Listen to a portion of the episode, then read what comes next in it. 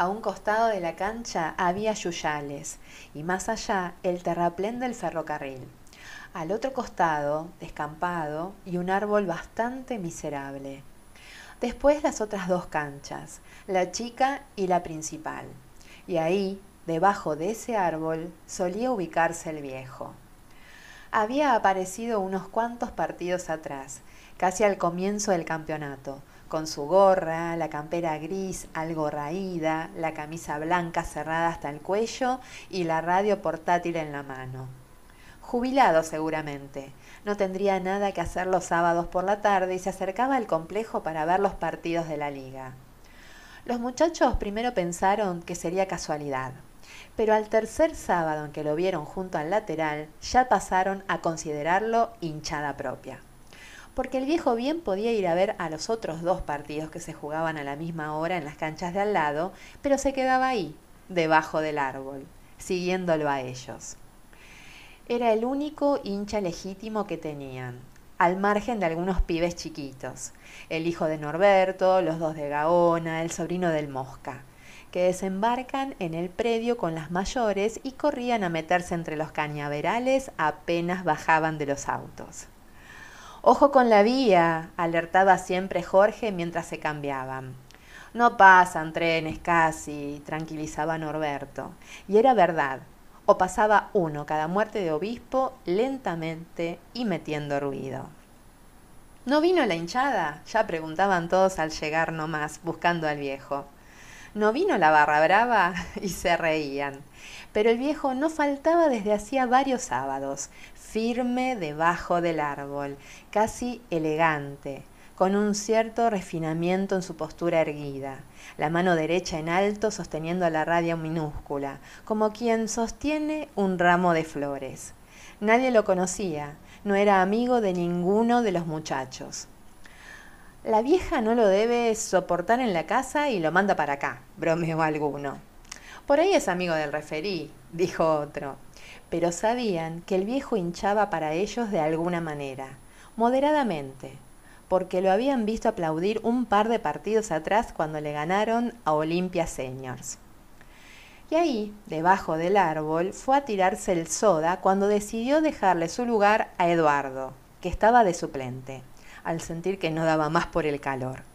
Era verano y ese horario para jugar era una locura. Casi las tres de la tarde y el viejo ahí, fiel, a unos metros, mirando el partido. Cuando Eduardo entró a la cancha, casi a desgano, aprovechando para desperezarse, cuando levantó el brazo pidiéndole permiso al referí, el soda se derrumbó a la sombra del arbolito y quedó bastante cerca, como nunca lo había estado. El viejo no había cruzado jamás una palabra con nadie del equipo. El soda pudo apreciar entonces que tendría unos 70 años era flaquito, bastante alto, pulcro y con sombra de barba. Escuchaba la radio con un auricular y en la otra mano sostenía un cigarrillo con plácida distinción. ¿Está escuchando a Central Córdoba, maestro? Medio le gritó el soda cuando recuperó el aliento, pero siempre recostado en el piso. El viejo giró para mirarlo, negó con la cabeza y se quitó el auricular de la oreja. No, sonrió y pareció que la cosa quedaba ahí. El viejo volvió a mirar el partido, que estaba áspero y empatado. Música, dijo después, mirándolo de nuevo. ¿Algún tanguito? probó el soda. Un concierto. Hay un buen programa de música clásica a esta hora. El soda frunció el entrecejo, ya tenía una buena anécdota para contarles a los muchachos, y la cosa venía lo suficientemente interesante como para continuarla. Se levantó resoplando, se bajó las medias y caminó despacio hasta pararse al lado del viejo. Pero le gusta el fútbol, le dijo, por lo que veo. El viejo aprobó enérgicamente con la cabeza, sin dejar de mirar el curso de la pelota que iba y venía por el aire rabiosa. Lo he jugado, y además está muy emparentado con el arte, dictaminó después, muy emparentado. El soda lo miró curioso, Sabía que seguiría hablando y esperó. Mire usted, nuestro arquero, efectivamente el viejo señaló a De León que estudiaba el partido desde su arco, las manos en la cintura, todo un costado de la camisa cubierto de tierra. La continuidad de la nariz con la frente, la, expansión pectoral, la curvatura de los muslos, la tensión en los dorsales. Se quedó un momento en silencio como para que el soda apreciara aquello que él le mostraba. Bueno, eso, eso es la escultura. El soda adelantó la mandíbula y osciló levemente la cabeza, aprobando dubitativo. Vea usted. El viejo señaló ahora hacia el arco contrario, al que estaba por llegar un córner. El relumbrón intenso de las camisetas nuestras, amarillo cadmio y una veladura naranja por el sudor. El contraste con el azul de Prusia de las camisetas rivales, el casi violeta cardenalicio que asume también ese azul por la transpiración, los vivos blancos como trazos alocados, las manchas ágiles, ocres, pardas y sepias, y siena de los mulos, vivaces, dignas de un bacon. Entrecierre los ojos y aprécialo así. Bueno, eso eso es la pintura. Aún estaba el soda con los ojos entrecerrados cuando el viejo arreció. Observe, observe usted esa carrera intensa entre el delantero de ellos y el cuarto nuestro. El salto al unísono, el giro en el aire, la voltereta elástica, el braceo amplio en la, en la busca del equilibrio. Bueno, eso, eso es la danza. El soda procuraba estimular sus sentidos, pero solo veía que los rivales se veían con todo porfiados y que la pelota no se alejaba del área defendida por De León. Y escuche usted, escuche. Lo acicateó el viejo, curvando con una mano el pabellón de la misma oreja donde había tenido el auricular de la radio, y entusiasmado tal vez al encontrar por fin un interlocutor válido. La persecución grave de la pelota cuando bota contra el piso, el chasquido de la suela de los botines sobre el césped, el fuelle quedo de la respiración agitada, el coro desparejo de los gritos, las órdenes, los alertas, los insultos de los muchachos y el pitazo agudo del referí. Bueno, eso, eso es la música. El soda aprobó con la cabeza los muchachos no iban a creerle cuando él les contara aquella charla insólita con el viejo, luego del partido, si es que les quedaba algo de ánimo, porque la derrota se cernía sobre ellos como una ave oscura e implacable. Y vea usted a ese delantero, señaló ahora el viejo, casi metiéndose en la cancha algo más alterado. Ese delantero de ellos que se revuelca por el suelo como si le hubiese picado una tarántula mesándose exageradamente los cabellos, distorsionando el rostro, bramando falsamente de dolor, reclamando histriónicamente justicia. Bueno, eso, eso es teatro. el soda se tomó la cabeza. ¿Qué cobró? balbució indignado. ¿Cobró penal? Abrió los ojos el viejo incrédulo. Dio un paso al frente, metiéndose apenas en la cancha. ¿Qué cobrás? gritó después desaforado. ¿Qué cobrás? referí la reputísima madre que te parió. El soda lo miró atónito. Ante el grito del viejo parecía haberse olvidado repentinamente del penal injusto, de la derrota inminente y del mismo calor. El viejo estaba lívido mirando el área, pero enseguida se volvió hacia el soda tratando de recomponerse. Algo confuso, incómodo. ¿Y eso? se atrevió a preguntarle el soda señalándolo. Y eso, vaciló el viejo, tocándose la gorra, eso es el fútbol.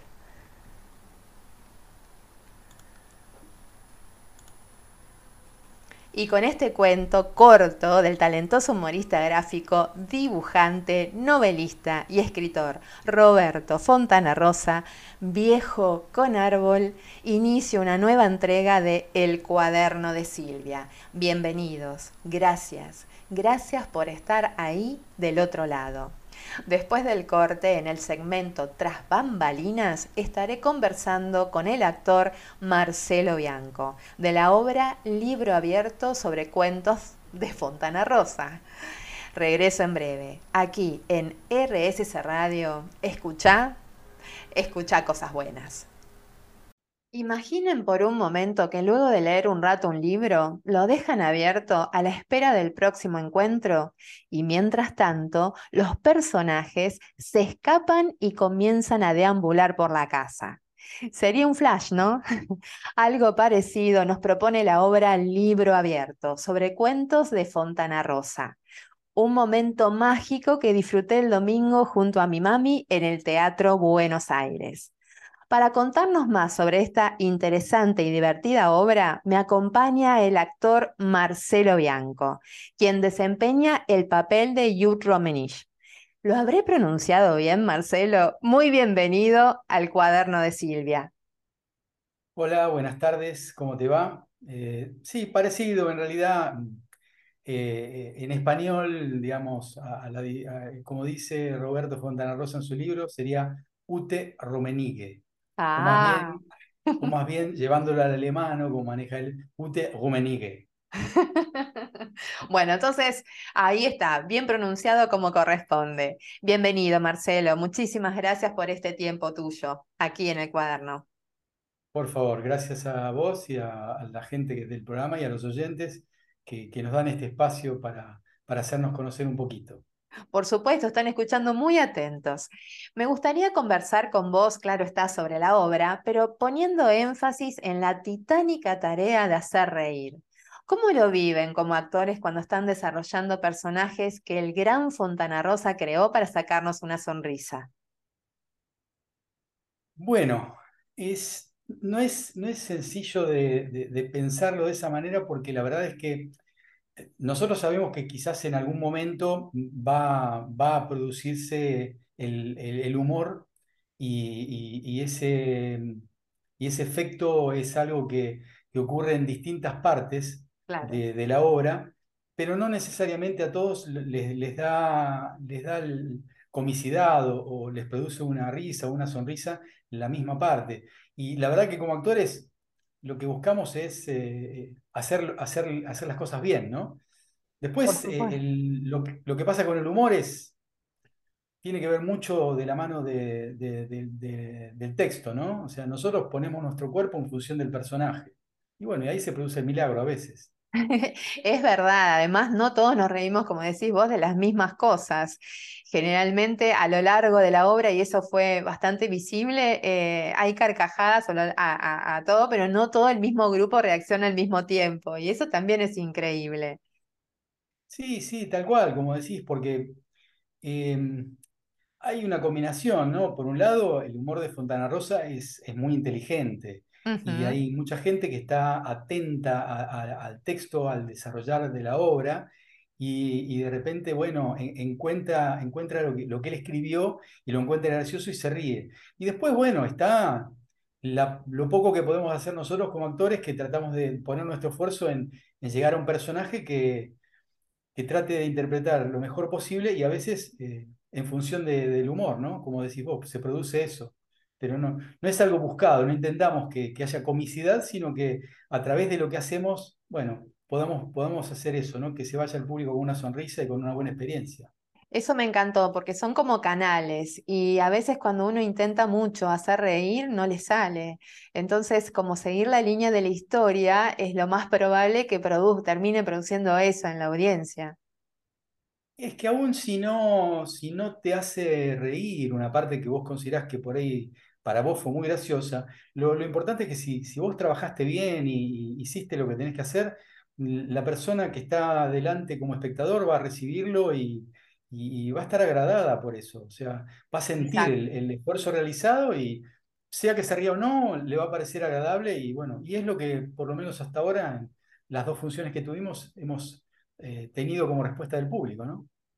Bueno, eso me encanta. Mira, hablando un poco de esto que comentás vos, eh, me gustaría ahondar sobre la caracterización, ¿no? Porque lo que está escrito se materializa distinto en la cabeza de cada lector.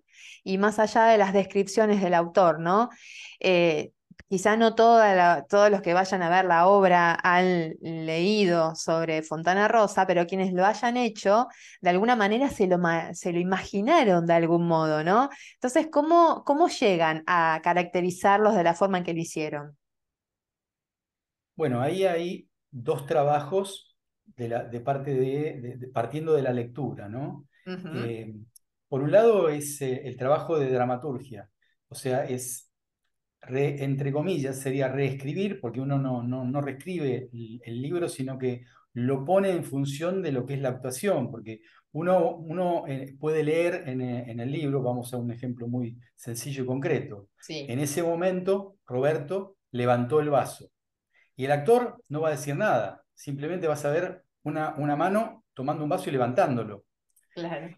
Eso, llevándolo a, a todas las situaciones, hace que cuando uno eh, piense en la dramaturgia que va a tener eh, el texto del cual estás partiendo, va a hacer que las acciones reemplacen lo que el, el escritor tuvo que escribir para que el otro pueda, pueda interpretar.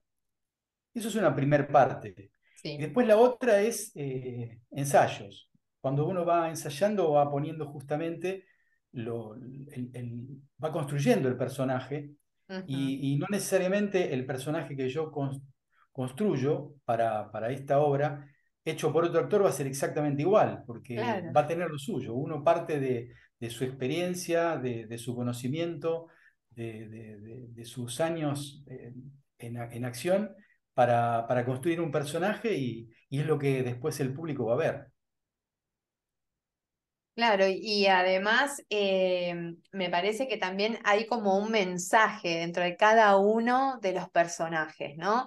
Algo, como comentábamos antes, que tiene que llegar a la audiencia, pero que también llega por otro lado, que ya no, no se conecta tanto con el humor, sino con la historia detrás de cada personaje.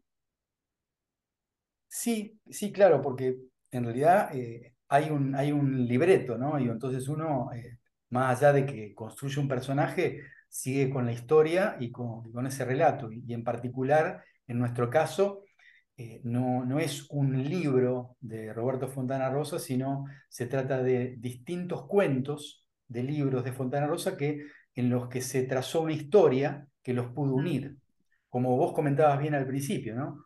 eh, algo que, que sucede mágicamente cuando en Sí. un, en un bar empiezan a pasar ciertas cosas, ¿no? No me quiero adelantar las cosas que vos no hayas No, contado y no, tampoco no. lo que pueda descubrir la gente viniendo a vernos. No, la idea tampoco es espolear, ¿eh? Por eso yo también es como que lo conté así como border, como algo sugerido, pero no yendo específicamente ahí para que también quede que descubrir, ¿no? En esta obra. Eh, ¿te gustaría contarnos un poquito sobre el, eh, además de tu, un poquito, a ver, lo que se pueda contar sin dar demasiado detalle sobre los personajes que se presentan en la obra? Ok, bueno, sí, hay, hay un, un cierto rasgo gener- general que se puede contar porque si uno lee la sinopsis que está en Plateanet o Sí, sí, sí, sí, ya eh, cuenta un poco, uno, ¿no? uno, uno ve, o sea, un, un marco de referencia de lo que es la obra, ¿no? O Claro. sea, aquí como vos anunciaste al principio, eh, suceden, suceden cosas cuando a partir de, de libros que quedaron abiertos en un lugar, eh, diversos personajes de esos libros se escapan y dan vuelta por un bar.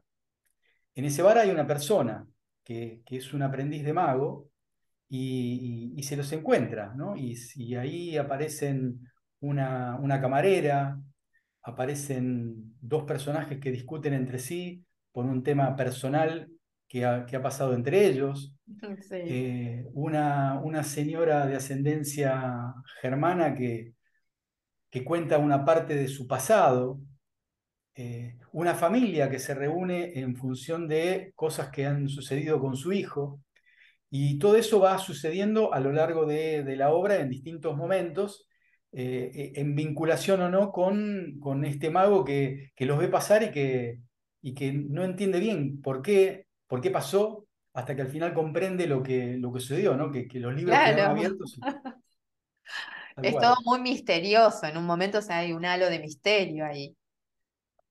tal cual, tal cual, como decís, así es. Marcelo, contame, eh, por favor, a ver cómo, cómo se gestó esta obra, qué te pasó a vos como actor eh, con este personaje.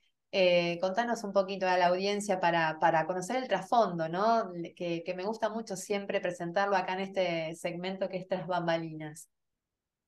Bien, bien. Bueno, em, esto fue una, digamos, el director, el director de la obra eh, es en particular y en relación con mi persona, ¿no? Yo hace 28 años que lo conozco y, eh, eh, el director de esta obra se juntó con, con un, un, conocido de él, que es un amigo mío también, que es actor, el año pasado, pensando en armar un proyecto para, para traerlo a, a teatro.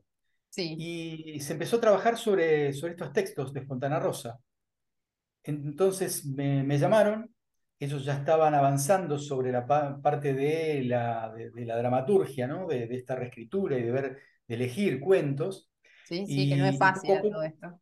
No, no, para nada, para nada. Es un tiempo de, de lectura, de reflexión, de ver por dónde.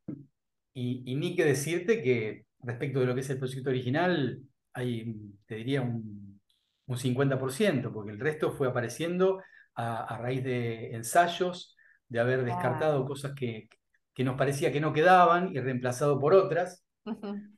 Y hasta que, bueno, al fin uno va, va puliendo y, y va, va, llegando a, a, lo que es el, el, texto razonablemente definitivo, porque te digo que el definitivo es recién de hace un mes y medio, porque uno viene, a partir de, de, de las improvisaciones y de, y de los ensayos, viene modificándolo y viendo cómo queda y, y también inclusive ya como pulido final, cuando uno ya piensa en la puesta en escena, por ahí le hace algunos pequeños cambios cosméticos para dejarlo tal como vos lo viste este domingo, ¿no? Sí, aparte en ese proceso se van apropiando de, la obra también, ¿no? O sea, tienen muchos matices de cada uno, supongo que ahí también se arma una, sinergia que permite después eh, mostrarlo amalgamado, ¿no? En escena. Tal cual, tal cual, porque uno ya le va poniendo eh, la, la, las puntadas finales al personaje, cuando uno ya se empieza a juntar con, eh, digamos, lo, la manera en que vas a, por dónde vas a entrar, por dónde vas a salir, eh, cuando uno ya tiene el, el, el, escenario armado y cuando uno ya tiene el vestuario inclusive, que uno lo va dejando hasta el final, sí. ya hay de, se va descubriendo determinadas cuestiones del personaje que son las que terminan plasmándose finalmente en escena, ¿no? Hermoso, hermoso proceso, ¿no? A, a vos particularmente, ¿qué, ¿qué, te pasó con tu personaje? Y es, es muy lindo ese proceso sí. porque es donde vos, a, a, en, en, la parte de los ensayos, es cuando tenés permitido equivocarte, siempre, claro. constantemente. y, y, y, a partir del error es donde van haciendo lo que vos ya no querés, lo que el director no quiere, lo que, lo, que quede, lo que queda bien para ese personaje, porque a veces te puede gustar una parte de lo que vos haces, pero por ahí no, no condice con la característica del personaje. Y todo eso tiene que ver con, con la creación. Y la creación está en, eh, se culmina a través de los ensayos, ¿no? Absolutamente. Bueno, quiero decirte por mi parte que me encantó tu personaje. me encantó. Así que eh, te digo, me encantaría que vos le puedas contar a nuestra audiencia cómo de, eh, por qué deberían ir a ver esta obra. Pero, pero, pero, en la piel de Ute, ¿te animás? Eso sería como spoilear un poco, me parece, ¿no? Digo, porque me no sé, un vamos... toque. igual, igual, mira, ahí me terminas de responder después del corte, ¿te parece? Pensalo un poquito. Dale, dale, lo voy pensando mientras tanto. dale, regresamos en breve. Aquí estamos de regreso. No sé si regreso con Marcelo o regreso con Ute, porque lo dejamos ahí pensando en el corte. Y como acá esto es en vivo, ahora vamos a dejarlo ahí que él nos cuente. La idea igualmente es eh, entender eh, de boca del actor o del personaje por qué deberían ir a ver esta obra. Me parece que los personajes que están en esta obra son muy interesantes. Ustedes tienen que venir todos a vernos. ¿Queda claro? Aquí Ute Rummenigge está hablándoles a todo el público. Por favor, vengan a vernos. Se los exijo. Te lo agradezco infinito, infinito, infinito, Marce. Muchísimas gracias. Un placer, Ute, tenerla en mi programa, el cuaderno de Silvia. No puedo decirles la felicidad que me da. Marcelo, no es el único personaje que haces en esta obra, ¿no es así? No, no es el único personaje. Eh, hay otro personaje que sale a escena con con una especie como de, de rival o de contrincante, porque hubo un problema personal entre ellos. picante, picante ahí. Y sí, sí, se produce un diálogo bastante picante entre ellos porque, bueno, eh, es fuerte, es fuerte lo que ha sucedido o lo que parece que ha sucedido y, bueno, y, lo, y llega ahí al bar y, y lo increpa al, al que está sentado y bueno, hay, hay un momento bastante duro, ¿no? Yo creo que cuando vengan se van a dar cuenta de que ahí pudo pasar algo que si no pasó a mayores es porque privó la cordura. Exacto, privó la cordura y mi querida audiencia, no se pueden perder esta obra. Yo la disfruté muchísimo. Tiene hasta mensajes, tiene mensajes muy profundos, es muy inteligente y es muy divertida, ¿sí? Eh, estoy muy contenta, Marcelo, de que hayamos podido compartir esto aquí en este programa para incluso algo que me gusta mucho, que es fomentar el teatro, el teatro independiente, el esfuerzo que hay detrás de cada una de estas obras, ¿no es cierto? Así que deseo de todo corazón que esa audiencia sea enorme, ¿sí? que todas esas bancas estén absolutamente completas. Si te parece bien, te invito a contarnos, si querés, sobre el resto del elenco, eh, quién es el director y cómo, lo más importante, cómo hacemos para ir a verlos. Sí, sí, claro, claro, te voy a poder contar un poquito de cada una de las cosas que me dijiste, o quizás todo más que un poquito, ¿no? Bien. Este, mm, nosotros, lo- digamos, lo- los actores somos siete, eh, y eh, hay, están Gloria Guerra, eh, Florencia Huermus, Guido Gimigliano, eh, Pablo Zamaja, Raúl Mateos, eh, Luis Alfie y yo, Marcelo Bianco. Eh, tenemos una asistente de dirección que es divina, muy macanuda y que está con nosotros todas las funciones, que se llama Guadalupe Bolognino, y nuestro director es Raúl Mereñuc. Y la obra la pueden venir a ver todos los domingos de junio y julio en el Teatro Buenos Aires, que está en Rodríguez Peña 411, eh, Rodríguez Peña casi esquina Corrientes, Sí, que tienen y una a las 20 marquesina divina en la esquina, ¿no? Divina, divina, divina, divina. Eh, y bueno, las entradas las pueden sacar por PlateaNet, pueden entrar en la web del teatro, Teatro Buenos Aires, o también eh, quizás eh, pueden entrar, entrar por Atrápalo, en alguna cartelera de esas que hay por el microcentro. Sí, Hay múltiples posibilidades. impecable. No hay entonces ninguna excusa para no ir a verlos. Eh, y no hay excusas para no divertirse, porque la verdad es que, como decíamos en el primer bloque, eh, puede llegar a reírse más o menos, pero lo que es seguro es que se van a ir con una sonrisa y van a haber pasado un buen momento. Exacto, y la verdad que se los agradezco mucho porque es hermoso reír, porque además eso es bueno para la salud, sacarnos una sonrisa. Eh, siempre agradezco a los actores por eso, así que te doy las gracias acá en persona, digamos, eh, sobre tu personaje, sobre lo que transmiten en sus personajes, eh, sobre lo que transmiten en esta obra y fue realmente muy divertida. Bueno, yo ahora le dije a Marcelo que se fuera un minuto porque quiero saludar. Así que vengan a vernos los domingos a las 20 horas al Teatro Buenos Aires. Gracias. Ute, te amo. Muchas gracias a vos. Gracias a vos, Silvia, y bueno, gracias por darnos este lugar para, para hacernos conocer. Por favor, el cuaderno de Silvia siempre, siempre está abierto para ustedes. Les deseo todo el éxito. Muchas gracias. ¿eh? De acuerdo con una investigación llevada a cabo por el neurocientífico Robert Provine de la Universidad de Maryland, Menos del 20% de las situaciones en las que reímos suceden como consecuencia o respuesta a una situación que nos parece graciosa. El resto del tiempo las personas ríen como respuesta a declaraciones inocuas, una manera de establecer nuestra pertenencia a un grupo social. Solemos reír más en situaciones incómodas e inapropiadas, como en un funeral o cuando un amigo ha sufrido una caída aparatosa. La risa se correlaciona con un umbral de dolor más elevado, libera endorfinas y de este modo no solo nos ayuda a establecer vínculos sociales, sino que nos ayuda a sanar con mayor rapidez.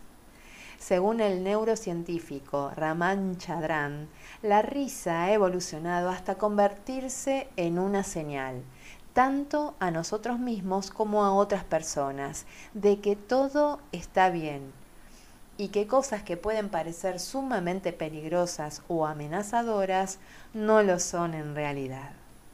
Al reírnos en una circunstancia terrible, estamos enviando una señal, tanto para nuestros pares como para nosotros mismos, de que en realidad esta circunstancia no es tan terrible como parece. La razón, entonces, por las que nos reímos luego de que un amigo ha sufrido una caída aparatosa y potencialmente trágica, puede que no sea porque somos personas horribles, sino simplemente porque a pesar de todo, está vivo. Ahora, ¿qué nos dice la psicología sobre el humor? La define como el tono sentimental agradable que experimenta internamente una persona. Sus efectos y beneficios son tremendamente positivos produce sensación de bienestar. Refuerza los sentimientos, hace experimentar mayor optimismo, provee decisión y resistencia a obstáculos y problemas, impulsa la iniciativa, la creatividad y mejora el aprendizaje, tonifica la autoestima, fomenta la comprensión, comunicación y tolerancia. Acrecienta las relaciones interpersonales, coayuda a fortalecer la voluntad y la constancia, reduce la tensión, ansiedad y el estrés, presenta perspectiva frente a imprevistos, enfermedades y extiende visión de vida. Una curiosidad, el humor se aprende para la psicología, el humor no es una capacidad innata, se va aprendiendo en el transcurso de la vida. Puede ser potenciado o aumentado con esfuerzo diario. Puede el sentido del humor ayudar a afrontar mejor los problemas, estimular la inteligencia y la velocidad de reflejos y agudizar claramente el instinto de supervivencia. Mi querida audiencia, tenemos claras y sobradas razones para reír más en esta vida. Como dijo el negro Fontana Rosa, de mí se dirá posiblemente que soy un escritor cómico, a lo sumo, y será cierto. No me interesa demasiado la definición que se haga de mí. No aspiro al Nobel de Literatura. Yo me doy por muy bien pagado cuando alguien se me acerca y me dice, me cagué de risa con tu libro. Esto fue el cuaderno de Silvia, Reflexiones para el Alma. Los espero el próximo martes a las 20 horas aquí por RSS Radio. Escucha, escucha cosas buenas.